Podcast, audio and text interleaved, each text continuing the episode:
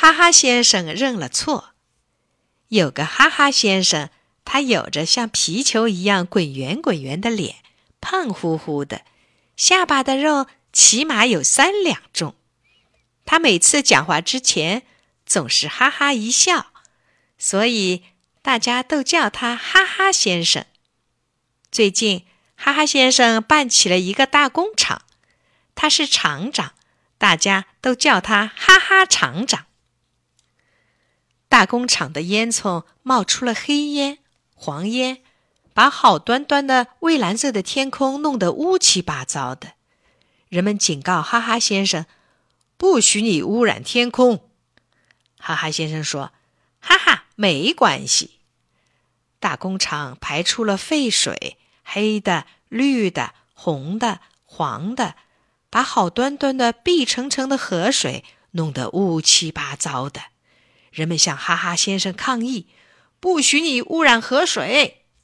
哈哈先生说：“哈哈，没关系。”黑烟。黄烟弄得人们生病了，庄稼枯萎了，黑水、绿水、黄水、红水，弄得鱼儿死了，虾儿死了，人们喝了河水也中毒了，人们愤怒了，大家都来找哈哈先生，让他想办法。哈哈先生居然还是哈哈一笑，对大家说：“哈哈，没关系。”大家说。什么没关系？你在糟蹋地球啊！哈哈先生依旧哈哈笑着说：“哈哈，没关系。你们没听说过？科学家们告诉我们，宇航员驾驶着宇宙飞船，在太空中找到另一个地球，一个跟地球的环境差不多的星球。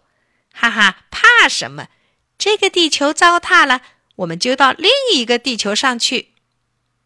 这时候，一位科学家把一份最新消息递给哈哈先生，说：“哈哈厂长，根据宇航员们的重新探测，原先找的那个星球环境跟地球差别很大，那里没有氧气，人类无法生活，所以到目前为止，宇宙中。”只有一个地球。哈哈先生发呆了，过了一会儿才说：“什么？只有一个地球？”从那以后，哈哈厂长才想办法使工厂不冒黑烟、黄烟，不排黑水、绿水、红水、黄水。不过，这已经太晚了，成片的庄稼死掉了，许许多多的人中毒了。有的死掉了，大家强烈抗议，哈哈厂长被押上了法庭的被告席，一直到这种地步，哈哈先生才认了错。